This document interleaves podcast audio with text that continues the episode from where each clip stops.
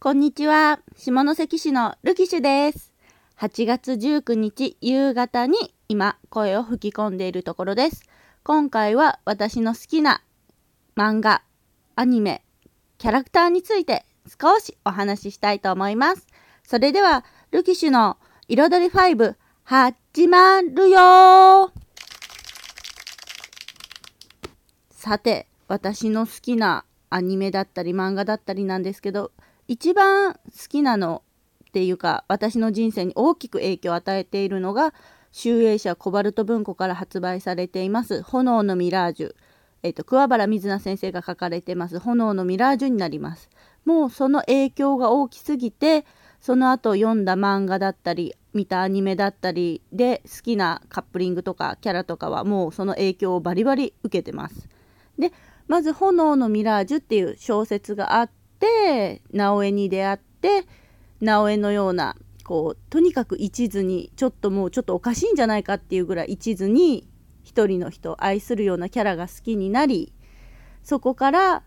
その小説でやっぱり辛い気持ちになったりとかもうもっとハッピーになればいいのにこの人たちはみたいな感じで思っていたのでそこから、えーと、テニスの王子様にはまってテニスの王子様ではとにかく楽しいカップリングでもうとにかく楽しくハッピーエンドほんとハッピーエンド至上主義でカップリングを読んでます。それから、えーと、今だったら弱虫ペダルであったりほおずきの冷徹だったりが好きなんですけどそっちの方も結構炎のミラージュの私の中では影響を受けていてまあハッピーエンドが好き。それからあのほおずきの冷徹に関しては死なないっていうのがすごい大きいこう好きになった理由の一つなんですよね。もう白沢様は死なないっていうの決定ですしほおずき様はほおずき様でもかなりの長寿な鬼ですので死なないじゃないですか。もう炎のミラージュで天あの干渉っていう行為があるんですけどまあ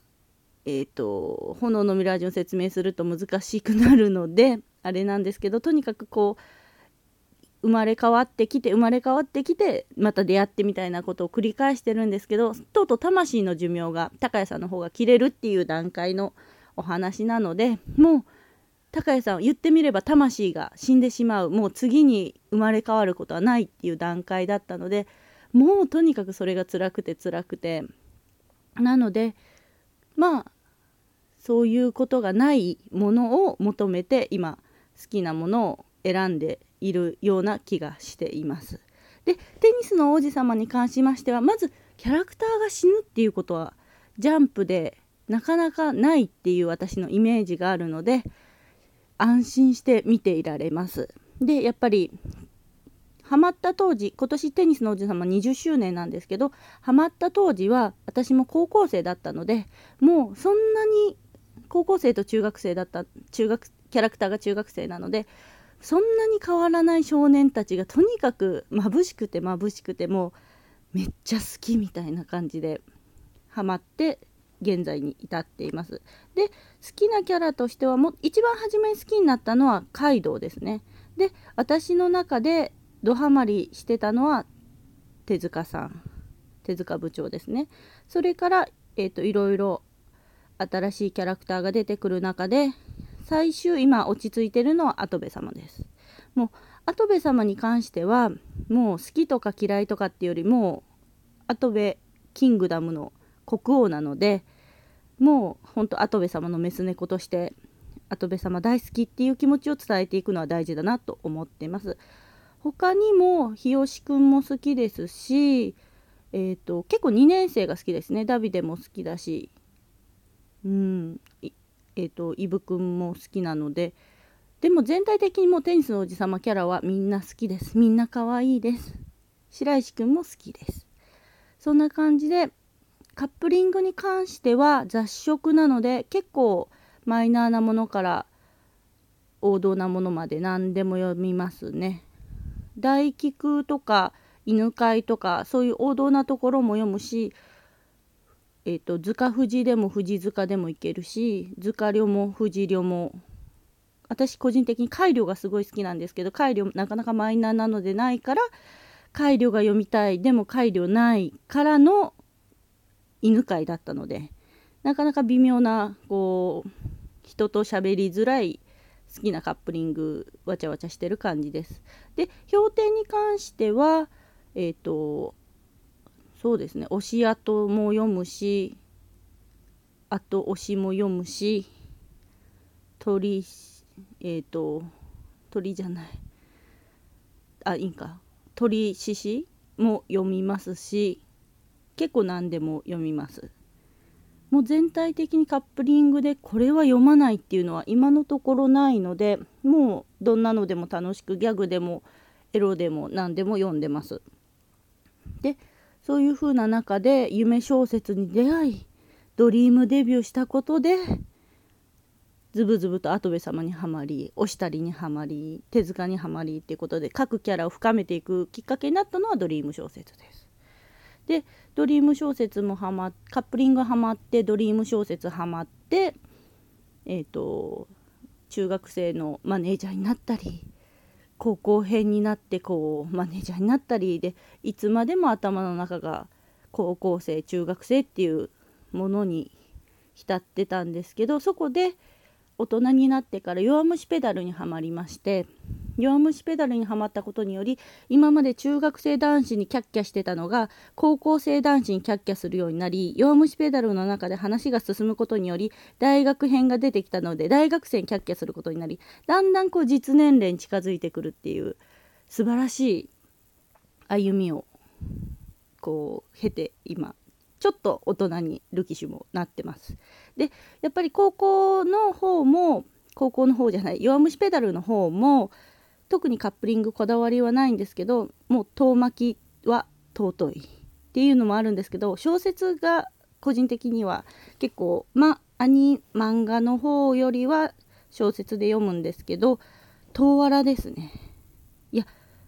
荒坂も好きだし遠巻きももちろん好きだし私あんまり福原読んでないんですけど新原と福原も読まなくはないんですけどそんな私の中でおせおせじゃないんですけどとにかく東原が好きです。新とも読むんですけどもう最終東原に落ち着くんですよね。で東原に落ち着いて小説読み進めてると何て言うか東堂くんのスパダリ感に直江を重ねてる自分がいてもうひたすらにがっかりしました。あここでもやっぱり私直江好きなんだ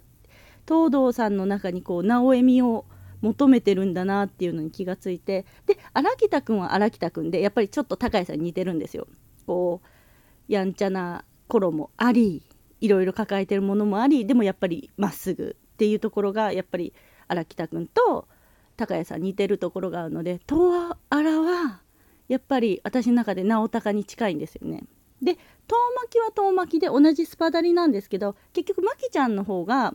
自由なのでそんなに高谷さんと重ならないんですよね。やっぱ高谷さんってどっちかいうとこう普通とかに若干縛られたいところもありつつの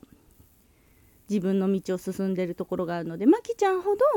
自分の道を進んでないようなイメージがあるので遠巻きになるともうとにかくもう2人が仲良しであればもうそれでいいみたいな感じで進むのでそんなに名を高みを感じないんですけどもうとにかく遠荒が尊い。東堂さんのスパダリ感もあり若干病んでも可愛いしもうとにかく尽くすタイプの男は好きっていうのを実感しました。でいろいろな漫画とか読んだりもするんですけどやっぱりその中で万能な攻めは結構好きですね。もう王道っちゃ王道だしもうお腹いっぱいじゃんって思う方もいると思うんですけど結局私が求めてるのは直江なんだなっていうのを振り返るのにさまざまなボーイズラブとかの小説とか漫画とか読んですごく感じます。でそのテニスの王子様読んで弱虫ペダル読んでほおずきの冷徹に来た時にもうこれはありがたいと思って死なない人たちが出てきたぞと言ってもテニスの王子様も弱虫ペダルも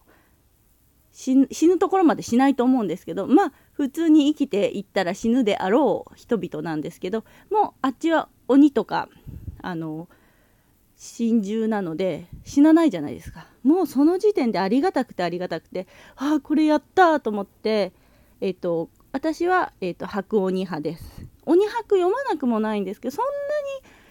好きかどうかって言われると白鬼の方が私の中でしっくりくるんですよね。で私の中で受けは男前って思ってるのでで攻めの方が若干面倒くさい感じの方が好きなので男前な方が受けで執着心が強いけどちょっと精神的にふにゃふにゃしてるのが攻めっていうところで白鬼が好きです。女タも好きです。そんな感じで、ほおずきの冷徹も安心して読めるし、たまにほおずき様がこう死にそうなことがあるけども、即白沢様のすごいとこですよね。どうにかして生き返らせることができるってあの万能感の安心感。万能の神であるっていうのは素晴らしいなって思いました。なので、テニスの王子様も弱虫ペダルもほおずきの冷徹も安心して読めるので、どんな二次創作でも美味しくいただいてます。で私「炎のミラージュ」好きって言ったんですけど二次創作の「炎のミラージュ」はもう大人になってなかなか読まなくなっちゃったんですよね。なんていうかもう日常生活に戻れないぐらいハマっちゃうのでそこ読めないのでえっ、ー、と昔は結構漫画とかで読んでてもうボロボロ泣きながら読んでたんですけど今一応主婦もしてますし子供も育ててますのでそこはなるべく読まないようにして精神を保つようにしてます。っていう話をつらつらしてるともう11分半を過ぎたのでここで終わりたいと思います。とりあえず好きなものが伝えられてよかったなと思ってます。